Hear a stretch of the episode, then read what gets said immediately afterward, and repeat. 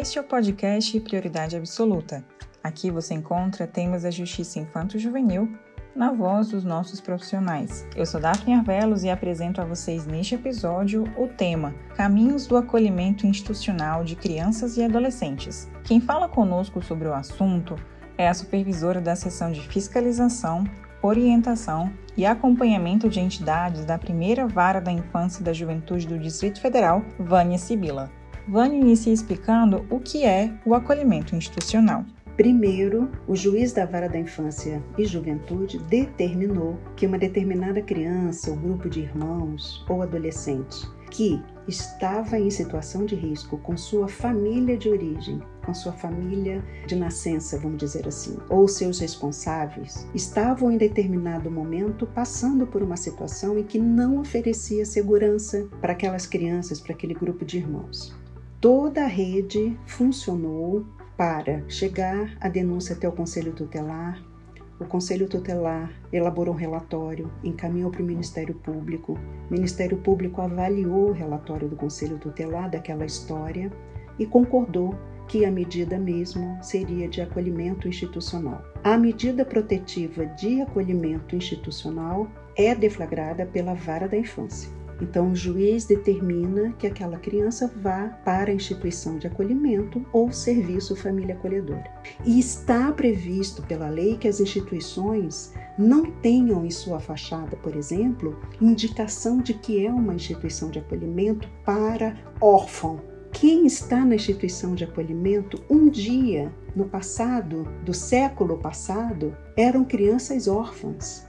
Hoje não. Mais de 80% das crianças que estão na medida protetiva acolhimento institucional têm família de origem. Ah, mas então por que, que não adota? Não adota porque a lei, a sociedade está mobilizada para fazer com que essas crianças voltem para o seu lar de origem. Quando não for possível, aí sim o juiz determina o cadastramento daquela criança para adoção e a destituição do poder familiar. A medida protetiva de acolhimento não é a medida de internação do socioeducativo. A medida protetiva de acolhimento tem um ir e vir, mas dentro da, dos seus limites institucionais. É previsto na lei que essa criança, esse público infanto-juvenil, fique até mais ou menos um ano e oito meses. Quando não é possível, fique mais tempo. Não é rígido ter que ficar esse período. Pelo contrário, a lei diz que o acolhimento institucional é para ser uma medida protetiva e excepcional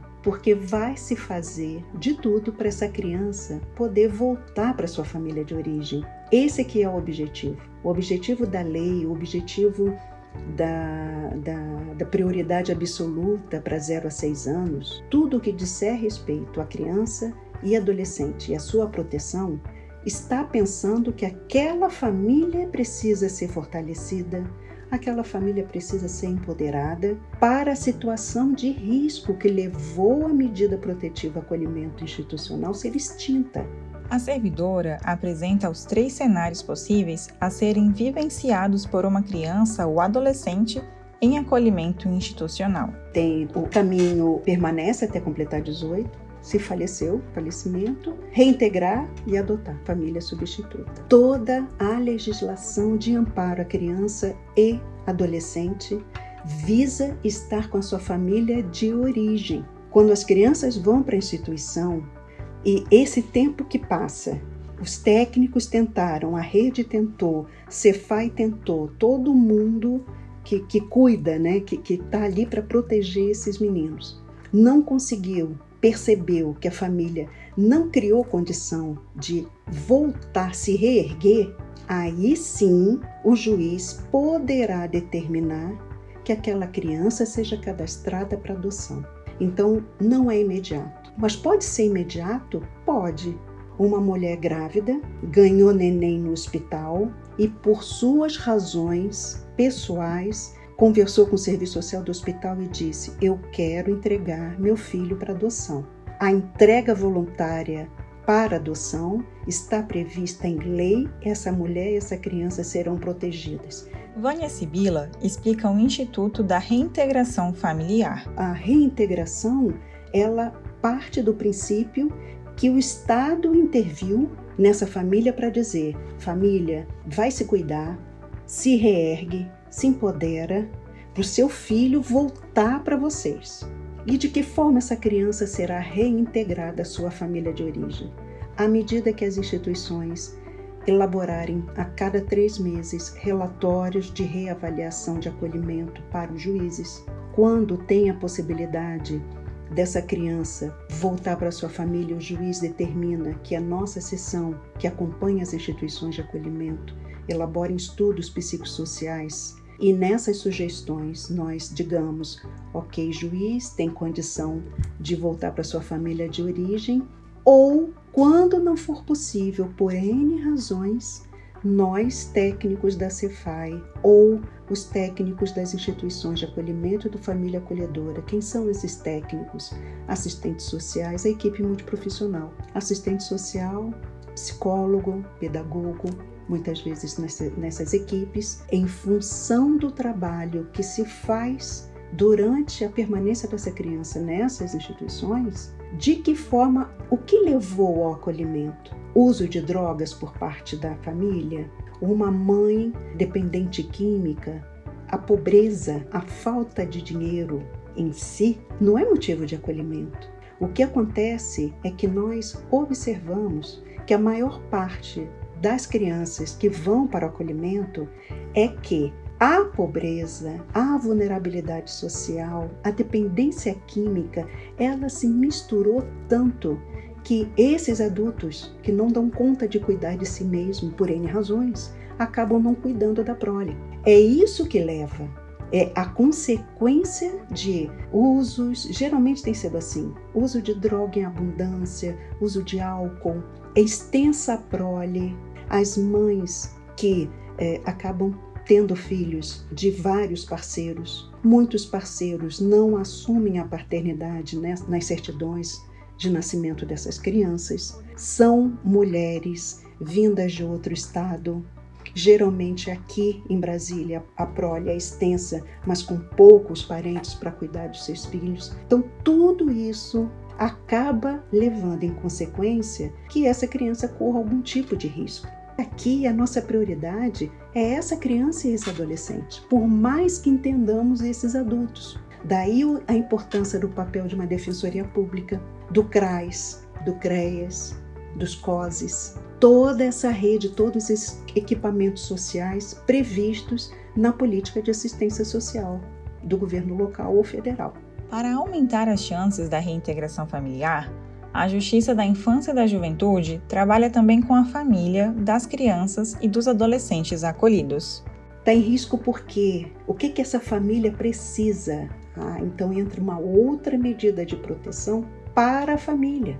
Então, o juiz vai perceber, de acordo com os relatórios, pode determinar, está previsto determinar um tratamento para essa família, um acompanhamento psicossocial nos Centros de Atenção Psicossocial CAPS, um atendimento pelo CRAS, se for a questão de receber uma assistência social imediata, ou o CREAS, Centro de Referência Especial de Assistência Social, que é um centro, é, uma política pública voltada exatamente para as famílias que já estão a desestrutura como um todo e a política social entra nesse sentido. Cuidar da família porque as crianças estão nas instituições pode ser uma medida, sim, que o juiz da infância determine e essa criança poder voltar. É previsto em lei que essas instituições contem com profissionais da psicologia e do serviço social para assim que essa criança chegar, elaborar um plano de atendimento individual e familiar. O que, que é isso? A criança chegou, vamos conhecer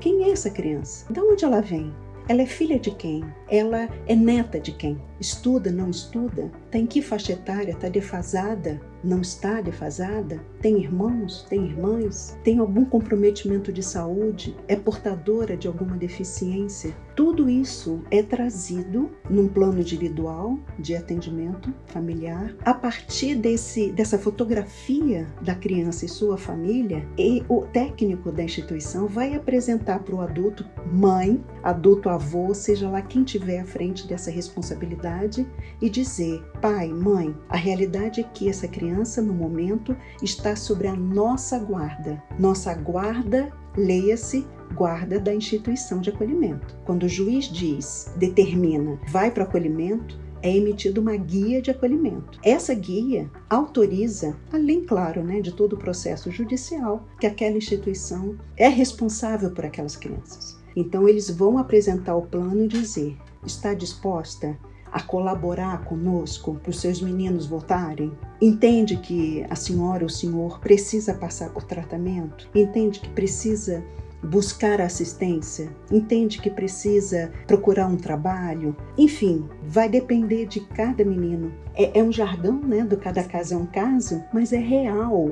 E o, o profissional da, dessa rede que cuida da infância tem que ter esse olhar multireferencial das diversas possibilidades de cuidar dessa criança, mas é dessa criança vinculada à sua família. Acredite, pela nossa experiência, por pior que aquela mãe seja, aquele menino ainda quer voltar para essa mãe. Num primeiro momento. Aí vai depender do tempo que ele passar conversando com os profissionais, se esse, esse adulto vai visitá-la ou visitá-lo na instituição, se procura ligar para saber notícia, se fez o que a instituição orientou fazer. Tudo isso é observado. Aquele menino que chegou lá, primeiro que ele está ali não queria estar a família de origem não está em condição de estar com ele nesse momento porque oferece risco, foi negligente. Essa criança sofreu maus tratos, pode ter tido abuso sexual, outros tipos de abuso, uso de drogas, mendicância com essa criança no colo ou com essa criança maiorzinha na sua companhia, mas não importa, é para lá que eu quero voltar, porque a referência de vida dessa criança até então é de origem. Quando o juiz determinou que a criança volte para sua família, leia-se reintegrada à família, muitas vezes o juiz determina que o conselho tutelar da região acompanhe por seis meses, dependendo da história, três meses, seis meses, ou o CREAS ou o CRAS, mas principalmente o Conselho Tutelar, acompanha aquela família até, inclusive, essa reintegração amadurecer o suficiente, porque a criança está voltando para o universo depois de é, participar da instituição. E, de acordo com os relatórios apresentados pelo Conselho Tutelar, pode acontecer dessa criança ser reacolhida. E aí é mais triste ainda. Só que nesse reacolhimento, se a, a expectativa da rede toda, né, da rede de garantia de proteção da criança e do adolescente. Vara da Infância, Ministério Público, Defensoria Pública, Conselho Tutelar, CRAS, CREAS e 18 de maio põe instituição junto para proteger tudo, né? Essa rede viva, multiprofissional. Se percebeu que essa reintegração não foi satisfatória e houver relatórios dizendo por que o juiz pode deflagrar novo acolhimento e aí a história vai ser outra, novo plano individual e familiar daquela criança que entrou naquela instituição. E se nada acontecer, aí pode ser sim que a criança vá para adoção. Um outro cenário possível para a criança acolhida é a adoção. E é feito todo um trabalho quando a família não tem condição de jeito nenhum de receber esses meninos de volta, é feito todo um trabalho de esclarecimento para esse público infanto-juvenil que está acolhido de que há uma opção, se for o caso. Que opção é essa? A adoção, a família substituta. Toda criança que vai para, é, que é cadastrada para adoção, ela passou, com exceção da entrega voluntária, ela passou por esses estados, né, estágios, vamos dizer assim, dentro das instituições. Vânia fala ainda sobre o terceiro cenário, a saída do jovem do acolhimento ao completar 18 anos e do trabalho de preparação para a sua autonomia. A instituição fica um tempo maior com eles, porém o Estado, a vara da infância, já emitiu uma guia de desligamento porque ele concluiu a maioridade, então com 18 anos, a medida protetiva se encerra. O adolescente completou 18 anos, e aí o que fazer? Insegurança total, né? Só que nas instituições já há um, um protocolo de cada uma que lida com, o adolescente conseguir inseri-los no mercado jovem aprendiz, inserir numa educação junto a, a oportunidades de trabalho quando completar 18 anos. A escolaridade precisa ser, digamos assim, revista, fortalecida. Então, o EJA, os caminhos para recuperar essa defasagem escolar precisa estar associada para esse adolescente conseguir estar minimamente ou, ou, ou, efetivamente, melhor dizendo, efetivamente na formação, é, idade e escolaridade correta para poder conseguir um primeiro estágio, para poder conseguir um primeiro emprego. As instituições, à medida que eles vão para o mercado de trabalho, dentro do que é possível, quando vão, elas abrem poupanças e se tem bolsa de ensino, se tem bolsa de estágio, essa poupança vai, esse salário, né, mensal, essa bolsa vai para a instituição, o gestor da instituição administra até o momento desse adolescente sair. Claro, no dia a dia precisa de um dinheiro para passagem ou, ou, quer comprar alguma coisa pessoal, óbvio, né? Esse tanto mensal é, é, dado, porque afinal de contas o dinheiro é dele, né? Ou dela. Mas o objetivo esclarecido para esses adolescentes é justamente prepará-los para a autonomia e para essa saída da medida de proteção, acolhimento institucional quando completar 18 anos. Alguns escolhem retornar para a família, independente de como a família família esteja. Muitos querem cuidar dessa mãe depois de 18 anos, cuidar dessa avó, cuidar de quem cuidou dele, mesmo de forma destrambelhada. Outros não têm para onde ir, ou então consegue antes de completar 18 anos, como já aconteceu, ser adotado também. Enquanto com 17 anos e 11 meses, essa criança, esse adolescente poderá ser adotado. E adotado desde que eh, tenha né, conseguido, tenha havido algum tipo de empatia nesse sentido. Isso, claro que pode acontecer, e dentro da vara da infância nós temos exemplo. Acontece, inclusive, de alguns deles retornarem apenas para dizer tia, tio, né? Venci, tia, tio, estou aqui, tia, tio, a minha vida mudou, enfim, né? E isso é muito bom. O grande objetivo desse tempo que a criança passa nas instituições é que as instituições, junto com essa rede, né, essa rede social, essa rede de saúde, colabore no desenvolvimento dela. Desenvolvimento de que forma? Desenvolvimento escolar, desenvolvimento de trabalho, desenvolvimento de autonomia de vida, geração de renda. Tudo isso é visto então a criança é para ser inserida, né? É, é, o que a gente chama de preparação para quando tiver 18 anos e sair. Preparação para não sair dos né, 18 anos, eu não tenho mais proteção do Estado porque agora eu sou adulto aos 18 anos. Eu vou fazer o que da minha vida? É claro que gera muita insegurança, tanto que muitas instituições permanecem por mais um tempo sem estar mais vinculada ao Estado, mas permanecem nessas instituições um pouco mais de tempo, porque pelos trabalhos que elas, como instituição, desenvolvem, são trabalhos geralmente voluntários, assistenciais, podem ter mais contato com outras pessoas e aí encaminhar para um estágio, encaminhar, pedir ajuda à Rede Solidária Anjos da Manhã aqui da Vara da Infância para conseguir um curso. Elas podem recorrer a ter um tratamento terapêutico, podem é, desenvolver uma habilidade esportiva, desenvolver uma habilidade profissional. Tudo isso é visto para fazer com que ela fique o menor tempo possível na instituição mas quando estiver na instituição, tenha condições de absorver o máximo de informação, ser cuidada, ser tratada, alimentada, cuidada de um modo geral, para essas crianças se sentirem seguras e poderem voltar, estarem mais seguras para voltarem tanto às suas famílias como estarem sozinhos, né? amadurecidamente, é feito todo esse trabalho em rede, pelo desejo do que, que ela quer. Então, é um trabalho difícil que essas instituições fazem. Nós acompanhamos, nós procuramos orientá-la quando tem alguma insegurança, alguma dificuldade em determinada história.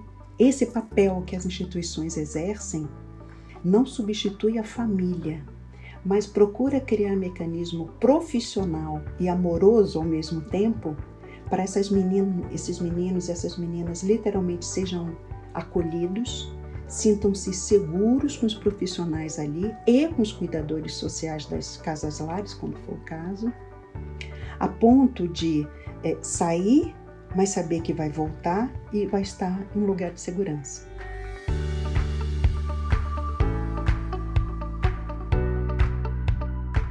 Você confere mais informações sobre medidas protetivas e sobre a Justiça da Infância e da Juventude do DF no portal e nas redes sociais do TJDFT. O podcast Prioridade Absoluta é uma produção da Seção de Comunicação Institucional da Primeira Vara da Infância e da Juventude do DF, em parceria com a Assessoria de Comunicação Social do TJDFT.